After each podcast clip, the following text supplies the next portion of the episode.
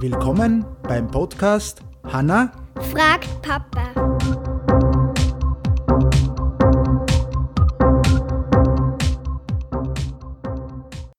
Hallo Hanna, Hallo, was haben wir denn heute für Frage von dir? warum heißen Zugvögel eigentlich Zugvögel? Ich habe da ganz coole Webseiten gefunden, die was ich nachher verlinke.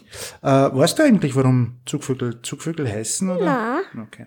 Es ist so, dass ungefähr äh, äh, 250 verschiedene Vogelarten in Deutschland zum Beispiel äh, äh, brüten, Eier brüten. Okay? Und von die, die Hälfte bleibt da und die andere Hälfte, die fliegt nach Südeuropa, Italien, ganz weit oben oder nach Afrika. Und warum sie das? Also das sie, machen wir es mal so, das sie wegen dem, weil die Nahrung knapp wird.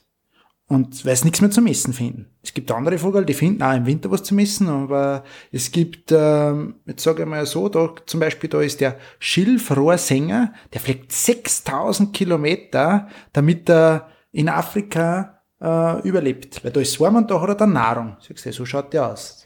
Und äh, die fliegen immer so zwischen August oder Oktober, das ist ganz unterschiedlich, fliegen die Richtung Süden. Die einen einfach gerade nach Italien oder Spanien, die anderen nach Afrika. Und kommen dann im März oder im Mai wieder zurück. Dann gibt's aber so eine Frage und das können wir gleich noch beantworten. Äh, woher wissen denn die Zugvögel überhaupt, wann sie starten müssen? Ne, wann muss der Zugvogel jetzt nach Afrika fliegen? Oder nach Südeuropa? Und das ist äh, eigentlich dann, wann die Nahrung knapp wird. Dann starten sie einfach in den Süden und verbringen dort äh, mehr oder weniger ihren Winter. Okay?